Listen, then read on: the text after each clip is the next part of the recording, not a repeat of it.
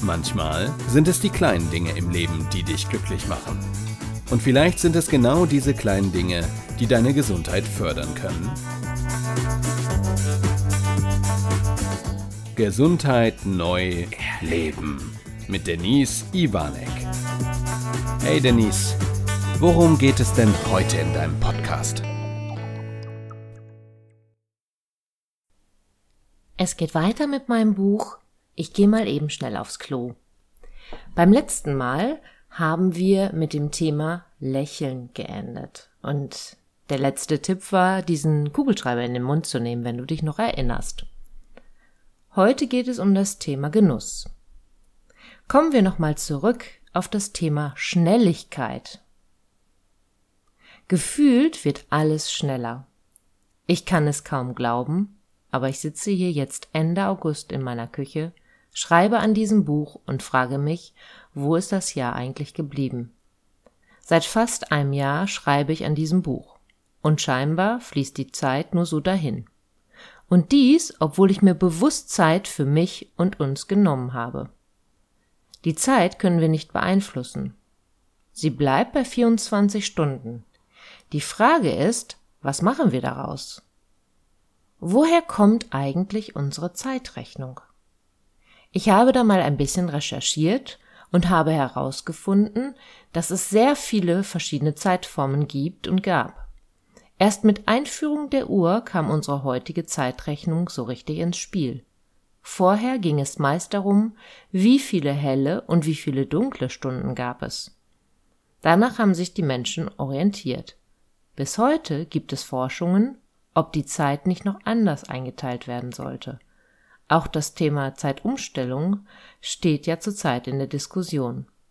Ich bin sehr gespannt, was da noch so kommt. Für mich steht fest, dass die Wahrnehmung der Zeit ganz klar von meinen Aufgaben abhängt. Der Tag vergeht wie im Fluge, wenn ich zum Beispiel krank bin und nur schlafe. Genauso ist es doch im Urlaub. Da vergehen die Tage und die Wochen für mich viel schneller. Wenn du dagegen stupide, langweilige Tätigkeiten ausüben musst, dann wird dir die Zeit mit Sicherheit wesentlich länger vorkommen. Oder wenn ich auf einen bestimmten Moment wie einer besonderen Feier oder einen Moment warte, der ganz besonders für mich ist, dann können Tage zu gefühlten Jahren werden. Ich kann mich noch erinnern, wie schrecklich ich das letzte Jahr bis zu meinem 18. Geburtstag fand. Ich wollte endlich Auto fahren dürfen. Bei uns war es ja damals noch so, dass man erst mit 18 fahren durfte. Dieses Jahr war so lang für mich, unglaublich. Derzeit warten wir auf den Einzug unserer kleinen Hundedame Leni. Es sind nur noch zehn Tage und doch fühlen sie sich extrem lang an. Und wenn ich euch das hier so vorlese, ist es ja auch schon wieder eine Weile her, dass ich dieses Buch geschrieben habe und Leni ist inzwischen eingezogen bei uns und es sind schon einige Monate vergangen und wieder stelle ich fest, wie die Zeit verfliegt. Was kannst du tun, um Zeit anders wahrzunehmen? Aus meiner Sicht hat dies etwas mit dem Hier und Jetzt zu tun. Im Hier und Jetzt zu leben, den Moment zu genießen, ist für mich die Chance, die Zeit nicht verrinnen zu lassen. Vorfreude ist natürlich die schönste aller Freuden. Wenn du dann noch den Moment dazu genießen kannst, dann kannst du die Zeit vielleicht intensiver erleben. Probiere es mal aus.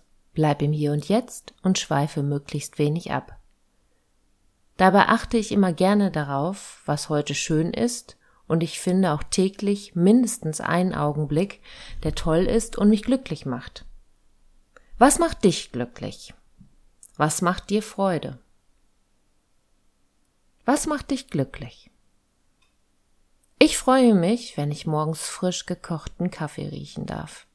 Ich freue mich, wenn ich die Vögel zwitschern höre und die Sonne aufgeht. Ich bin dankbar, dass ich ohne Schmerzen in den Tag starten darf. Ich bin dankbar für fließendes Wasser und ein Dach über dem Kopf. Es geht nicht um die großen Momente der Freude für mich, es geht um die kleinen Dinge im Alltag. Ich treffe so viele Menschen und was mir immer wieder auffällt ist, dass viele den Moment gar nicht mehr zu schätzen wissen und sich auch wenig erfreuen können. Sie leben nie wirklich im Hier und Jetzt. Lass uns mal schauen, wie sehr du heute im Hier und Jetzt bist. Was hat dir heute Freude bereitet? In meinem Buch hast du nun die Möglichkeit, diese Freudemomente aufzuschreiben. Jetzt geh sie doch einfach mal für dich durch und denk immer daran, lass dich aber nicht ablenken. Wenn du gerade im Auto unterwegs bist, bitte bleib konzentriert. Aber ansonsten, was hat dir heute Freude gemacht? Findest du fünf Freuden des Tages? Acht? Oder vielleicht sogar zehn? Denk mal drüber nach. Was hat dir Freude gemacht? Und ist es dir jetzt nun einfach oder schwer gefallen, darüber nachzudenken und diese Momente zu finden? Es ist auch nicht schlimm, wenn es nicht acht oder zehn Freuden gewesen sind. Es ist völlig egal. Es geht darum, Freude überhaupt wieder wahrzunehmen. Ich habe bewusst aufgeschrieben, dass ich dankbar bin, dass wir fließendes Wasser haben. Es gibt noch so viele Länder, die dies nicht haben. Diese Menschen müssen teilweise meilenweit gehen, um Wasser zu besorgen. Und wir dürfen einfach den Kran aufdrehen. Das macht mich dankbar. Auch wenn ich das nicht jeden Tag feiere. Mir ist es aber bewusst und ich nehme es nicht als selbstverständlich hin. Meine Erfahrungen aus meinen Coachings und Gruppentrainings zeigen mir, dass es viele Menschen gibt, die Freude nicht mehr erkennen können. Sie nörgeln ständig an sich und der Umwelt herum. Natürlich gibt es immer Dinge, die ich verbessern kann. Und auch ich schaue mir diese Dinge an und bin immer daran interessiert, mich zu verbessern. Ich kann mich und meine Stärken aber sehen und auch wahrnehmen. Gerade unzufriedene Menschen können mir sofort aufzählen, was besser werden muss und worin sie schlecht sind. Frage ich Menschen nach ihren Stärken, brauchen die meisten doch einen Moment. Ich gebe zu, ich habe auch meine Zeit dafür gebraucht. Wir sind auch darauf nicht ausgerichtet worden, wie ich ja schon beschrieben habe.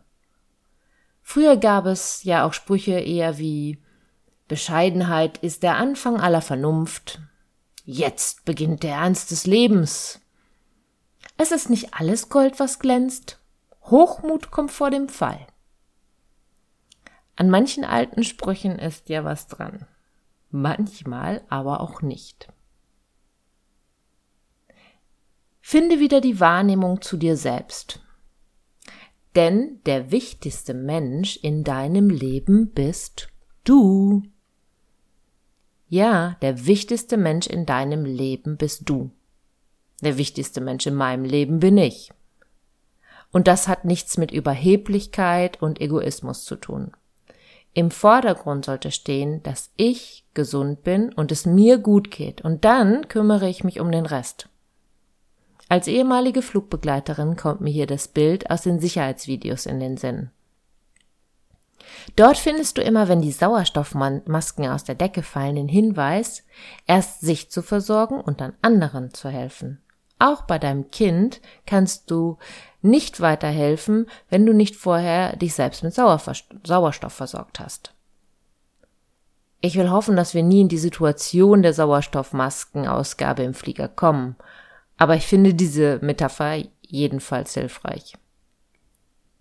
Und das Bild lässt sich auch hervorragend auf unser ganzes Leben übertragen.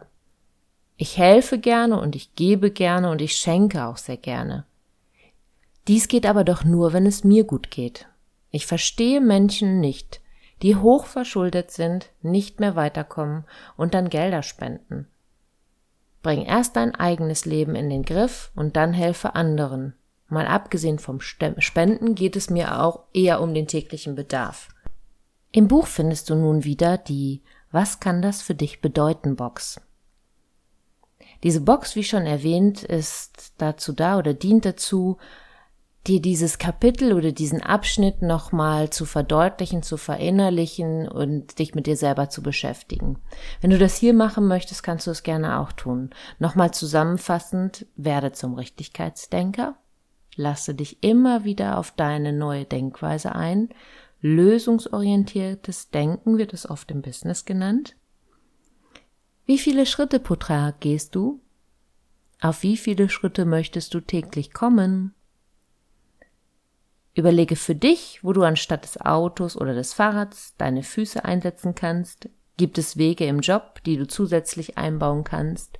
Vielleicht kannst du eine E-Mail durch ein persönliches Gespräch inklusive Gang dorthin ersetzen. Schenke dir und anderen täglich ein Lächeln. Denk da wieder an den Kugelschreiber-Tipp. Und bleibe im Hier und Jetzt und schweife möglichst wenig ab. Ich wünsche dir viel Spaß mit diesen Tipps und es geht bald weiter mit meinem Buch.